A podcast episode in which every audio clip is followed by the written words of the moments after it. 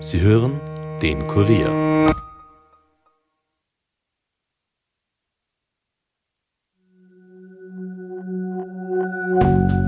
Hallo bei den Kurier Fakebusters. Mein Name ist Birgit Seiser und heute fragen wir uns, ob die Erde wirklich rund ist. Umgibt uns gar kein Sonnensystem? Will uns die Wissenschaft auf die falsche Fährte locken? Ja, sagt die Flat Earth Community. Nein, sagt Experimentalphysiker Werner Gruber, der uns später erklären wird, warum wir keine Angst zu haben brauchen, über den Tellerrand zu blicken und dabei ins Nichts zu fallen. Kurier Fakebusters.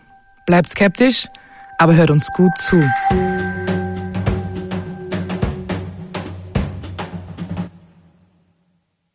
Die Annahme, dass die Erde vielleicht flach ist, ist wohl eine der ältesten Theorien der Menschheit.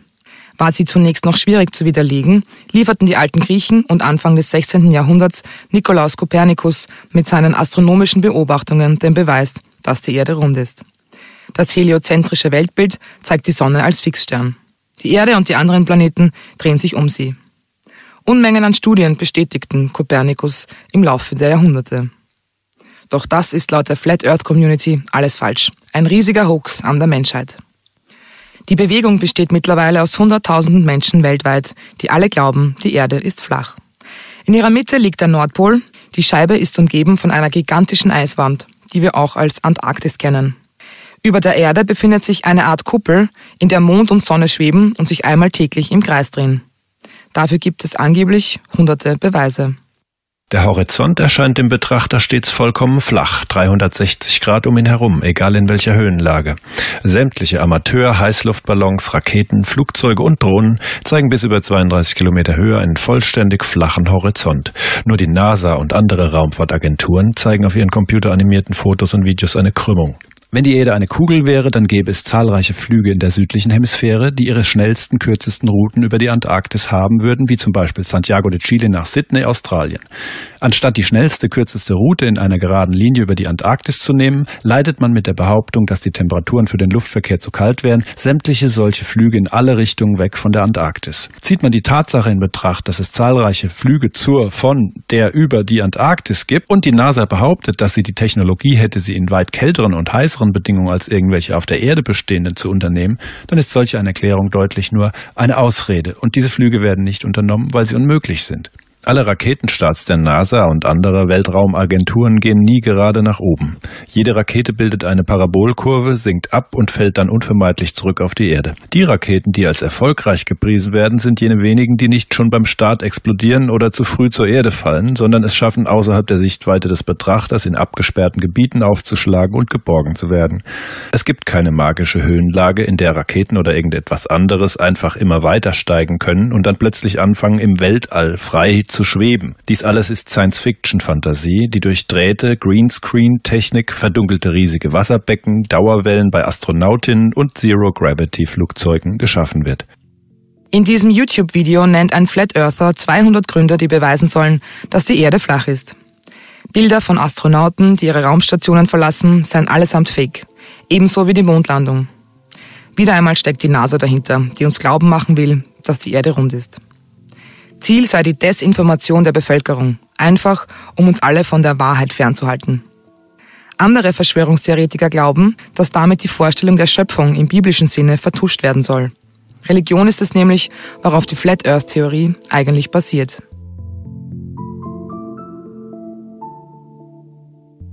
Schon im vierten Jahrhundert vor Christi Geburt wird die Erde in Mesopotamien in Mythen als Scheibe dargestellt.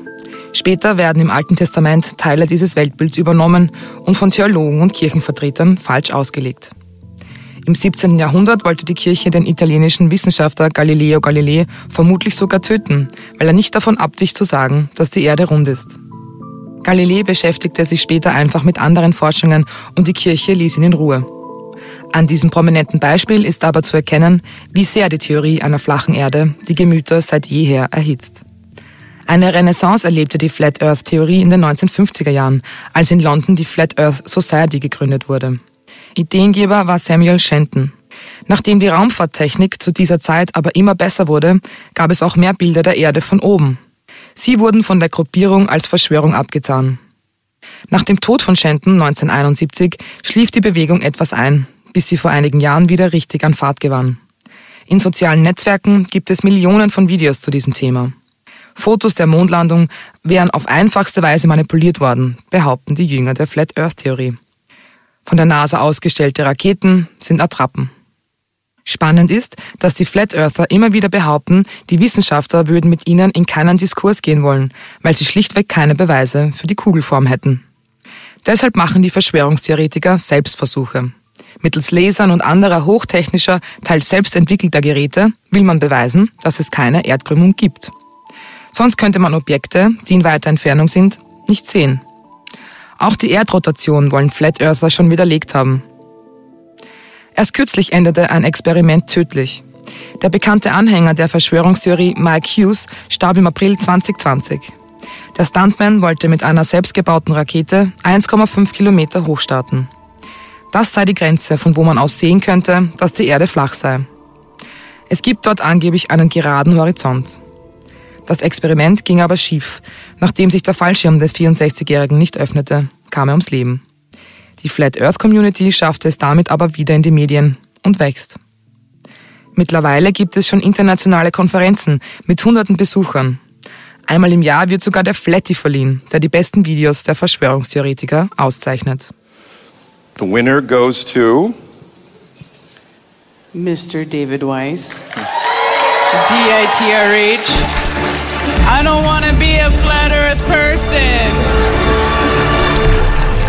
I would love to stay a globe earth person because being a flat earth person is another level of uh, ostracism that I really don't want at all. Here's another one. Why do flights not go around the poles? Please explain this to me because I do not like where the logic is taking any of this. It's not fun. It's actually incredibly isolating, and I don't want it at all. The last thing I need in my life is to be given another label that makes me look insane. That sounds awful. David Weiss. Dieses Video gewann bei der Flache Erde Konferenz 2019 den Preis für das beste Awakening, also die beste Einsicht eines Flat Earthers. Kein Wunder, denn die Theorie, die der Verschwörungstheoretiker bespricht, ist eine der beliebtesten der Gruppierung. Flat Earther verbringen Stunden damit, Flugrouten im Internet live zu verfolgen. Dabei ist zu sehen, dass keines der Flugzeuge den Weg über den Südpol nimmt, obwohl sich die Strecke dadurch verkürzen würde. Der Grund dafür sei, dass man eben nicht über den Tellerrand hinausfliegen kann. Was sich hinter diesem Tellerrand befindet, bleibt aber unbeantwortet. In der Theorie geht es allein darum, dass die Weltmächte die Menschheit anlügen wollen. Wie viele Menschen daran glauben, zeigt eine Umfrage von Datenjournalisten in den USA 2018. Von etwa 8000 Befragten war ein Sechstel der Bevölkerung nicht völlig von der Kugelform der Erde überzeugt. Eine weitere Umfrage in Brasilien kam zu dem Ergebnis, dass sieben Prozent der Bevölkerung die Existenz der Kugelform ablehnen. Die meisten Anhänger der Theorie bezeichnen sich außerdem als sehr religiös. Dass die Erde rund sei, wolle die Wissenschaft der Menschheit einfach einreden. Man wolle damit Jahrtausende an falscher Wissenschaftsgeschichte kaschieren. Die Dinosaurier hat es auch nie gegeben, denn Gott hat die Welt erschaffen. Der Fatanismus, den manche Flat Earther entwickelt haben, reicht so weit, dass es eigene Singlebörsen gibt. Denn wer will schon mit jemandem zusammen sein, der an die Kugeltheorie glaubt? Wir von den Fakebusters müssen den Singlemarkt der Flat Earther jetzt leider minimieren und fragen Werner Gruber, warum die Erde nicht flach ist. Ähm, wir haben in Österreich Glaubensfreiheit und man kann an alles Mögliche glauben. Also es steht jedem zu, alles zu glauben und wenn es nicht weh tut, ist egal. Aber es gibt ja schon Beweise, dass die Erde eben eine Kugel ist und keine Scheibe ist. Und da ist ein äh, wichtiger Punkt auch die Sonnen- bzw. die Mondfinsternis. Wie, wie funktioniert denn das eigentlich genau? In der Naturwissenschaft, da muss man jetzt ein bisschen aufpassen, in der Wissenschaft und in der Technik. In der Technik können Sie zeigen, dass in der Wissenschaft gibt es keine Beweise.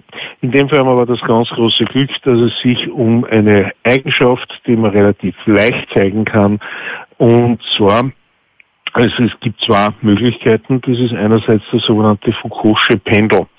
Das Foucault'sche-Pendel ist äh, ein langes, fadenartiges Pendel und das wird irgendwo, also lang heißt wirklich lang, 10, 20, 30 Meter und es wird ähm, irgendwo an einem Turm befestigt im Inneren und dann bringt man es in der Auslenkung und dann beobachtet man das Pendelverhalten.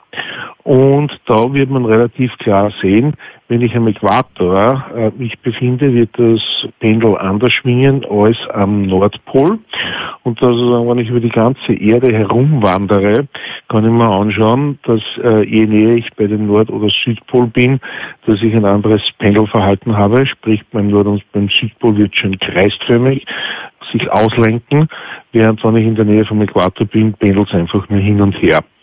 So, das sagt zwei Dinge, dass sich die Erde dreht und jetzt kommt ein zweiter ganz wichtiger Punkt, dass auch die Pendelfrequenz, das heißt das Auslassen, wenn ich immer vom Ruhepunkt das mit demselben Abstand auslasse, heißt es, dass die Gravitation konstant ist. So, das kann ich jetzt ausprobieren in Australien, da kann jeder hinfliegen. Äh, da kann ich genauso in Europa und ich kann das Ganze in Spitzbergen und ähm, wo ist nur spannend, ja, äh, irgendwo in äquatorialen Neuguinea. Wenn ich das dann sozusagen an diesen vier Orten gemacht habe, sehe ich, dass es eben einerseits zwar immer mit derselben Frequenz schwingt, das bedeutet, die Gravitation ist an diesen Orten gleich, aber ich habe tatsächlich äh, unterschiedliche Auslenkungen, einmal kreisförmig, einmal gerade. Und das müssen wir jetzt einmal einer erklären, der an eine Erde, eine flache Erde glaubt. Bei einer flachen Erde würde das zwar auch überall mit derselben Frequenz schwingen, aber bei einer flachen Erde wäre das äh, Schwingungsverhalten komplett anders. Also das, äh, da, da wir keine flache Erde haben, kann man das nicht wirklich sagen. Das ist sozusagen einmal die eine Möglichkeit zu zeigen, dass jemand, dass das mit der flachen Erde sich so nicht ausgeht. Und das zweite ist, wir haben ja den Fall, dass die Sonne einen Schatten der Erde auf die Mondoberfläche wirft. Äh, und zwar genau in der Position, wo sich die Erde zwischen Sonne und Mond befindet. Wir sprechen dann von einer sogenannten Mondfinsternis. Äh, wird ja die, wird ja der Mond aufgrund des Erdschattens abgedunkelt. Spannend ist die Phase davor und danach, nämlich zu dem Zeitpunkt, wo wir sozusagen einen Teilschatten der Erde auf der Mondoberfläche sehen. Und da ist auch ziemlich egal, wie die Mondoberfläche selber gestaltet ist. Wenn man jetzt das Ganze fotografiert äh, oder gut zeichnet, wird man feststellen, dass die Krümmung des Schattenwurfes, also die Krümmung des Erdschattens, immer exakt dieselbe Krümmung hat. Mhm. Wenn man eine Mondfinsternis beobachtet, ist das nur sehr wenig. Wenn ich 10, 20, 30 Mondfinsternisse beachte, beobachte und ein Mensch kann so durchschnittlich alle zwei, drei Jahre gibt es eine Mondfinsternis. Also äh, wir haben jetzt da jetzt äh, die letzten drei oder vier Jahre haben wir drei oder vier Mondfinsternisse gehabt. Mhm. Jetzt haben wir den ganz großen Vorteil, dass man, äh, ja, wenn ich jedes, wenn ich sozusagen immer die Krümmungen der einzelnen Mondfinsternisse vergleiche, werde ich draufkommen, bei welcher Mondfinsternis auch immer, egal ob die am Vormittag, am Nachmittag, mitten in der Nacht, am späten Abend oder am frühen Morgen, äh, es kann mir passieren, dass die Krümmung von einer anderen Richtung kommt. Mhm. Aber der Krümmungsradius ist immer derselbe. Und jetzt kann ich sagen, wenn ich 10, 20, 30 gesehen habe, Aristoteles hat 350 vor Christus genau das Experiment durchgeführt. Mhm. Er hat mit äh, Skizzen gearbeitet und der ist draufgekommen, dass der Krümmungsradius des schattenwerfenden Körpers immer gleich ist. Mhm. Worauf er messerscharf geschlossen hat, die einzige Chance, die ich habe, besteht darin, äh, der schattenwerfende Körper muss äh, kugelrund sein. Wäre die Erde eine Scheibe, dann würde tatsächlich dieser Radius unterschiedlich sein. Da gibt es dann sogar schlangenförmige Mondfinsternis, also schla äh, dieses Schlangenauge, also das mhm. ist so typisch ausschaut wie bei einer Schlangenauge. Ellipse, oder? Ja, äh, also gibt es dann verschiedene Varianten, wie das ausschauen würde. Das ist nicht der Fall und damit eindeutig, äh, also das ist, das war übrigens etwas, das die Flacherde-Theorie gibt es interessanterweise in moderner Zeit erst seit 19, äh, seit 1848.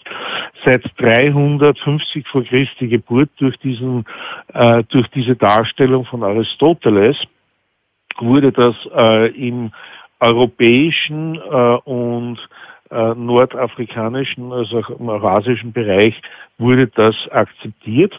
Man hat dann auch 50 Jahre später aufgrund eines unterschiedlichen Schattenwurfes, das heißt, wenn ich jetzt hergehe und sage, ich schaue mir den Schatten heute an, äh, in, ich sag Wien Stephansplatz und ungefähr äh, 200, 300 Kilometer nördlich oder südlicher und schauen wir dort den Schattenwurf auch um die Mittagszeit an, werde ich einfach unterschiedliche Schattenlängen feststellen, weil mhm. ich jetzt die exakt dieselbe Höhe habe. Das hat man dann auch äh, ausprobiert. Dadurch hat man dann sogar relativ gut abschätzen können, wie groß der Erdradius ist. Mhm. Man hat dann interessanterweise erst um 18 40 bis 1840 war das nie ein großartiges Thema. Jetzt werden manche sagen, naja, Christopher Columbus, äh, da war für den war schon die Frage, ob Kugel oder Scheibe. Da muss man auch dazu sagen, da ist immer so die Standardantwort, wer hat schon Christopher Columbus im Original gelesen? Mhm. Es war bei Christopher Columbus nie die Frage, ob äh, flache Erde versus Kugelgestalt, sondern bei Christopher Columbus war die Frage große oder kleine Kugel. Mhm. Christopher Columbus hat einen bedeutlich kleineren Kugelradius geglaubt als die damaligen äh, Gelehrten in Europa. Die übrigens der anderen Gelehrten hatten recht. Christopher Columbus hatte nur das große Glück, dass ein Kontinent dazwischen war. Mhm. Und genau das äh, wollte ein äh, Historiker anders sehen. Und der hat dann um 1840 bis 1850 in ungefähr zwölf Bibliotheken in ganz Europa so Hinweise versteckt mhm. äh, in den äh, Christopher Columbus Biografien, äh, wo es dann eben vermeintlich um die flache Erde und nicht um die Kugelgestalt gegangen ist. Der hat das sehr geschickt gemacht und das hat dann dazu geführt, dass viele, und das ist einer der größten Hoaxes. Ein alter äh, Hoax. Ja, ja, genau so ist es. Äh, und das waren schon Fake News, die dazu führen, dass äh, wenn man heute in der Bevölkerung sagt, naja, wer, äh, seit wann glaubt ihr, glaubt die Menschheit oder bis wann glaubt die Menschheit an die flache Erde, wenn viele sagen, na ja, bis noch vor 200, 300 Jahren. Na, vor 200, 300 Jahren, das war auch in der Kirche mhm. niemals ein Thema, ob die Erde eine Kugel ist. Äh, es ist erst durch diesen einen Historiker, ich bedauere jetzt seinen Namen nicht zu kennen, er ist bekannt, war eigentlich seit 350 vor Christi Geburt bis äh, 1840 war das kein Thema, Kugel oder äh, flache Erde. Und wie gesagt, wenn ein paar Leute glauben, dass die Erde flach ist, sollen sie es glauben.